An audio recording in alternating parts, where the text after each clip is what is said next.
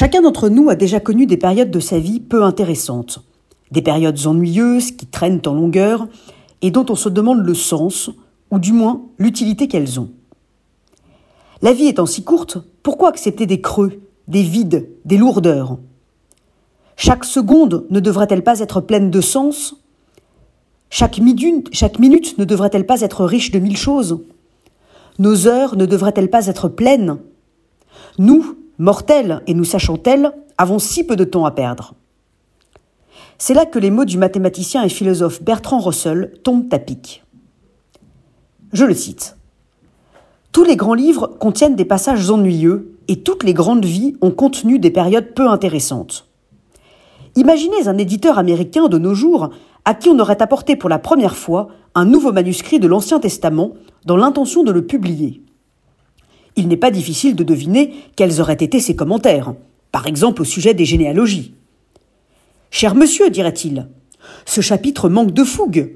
Vous ne pouvez exiger que votre lecteur manifeste de l'intérêt pour une simple enfilade de noms propres de personnes dont vous donnez si peu de détails.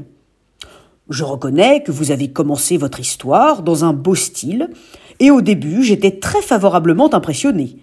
Mais vous péchez réellement par le désir de tout dire. Sélectionnez les passages hauts en couleur, enlevez ce qui est superflu, et rapportez-moi votre manuscrit lorsque vous l'aurez réduit à une longueur raisonnable.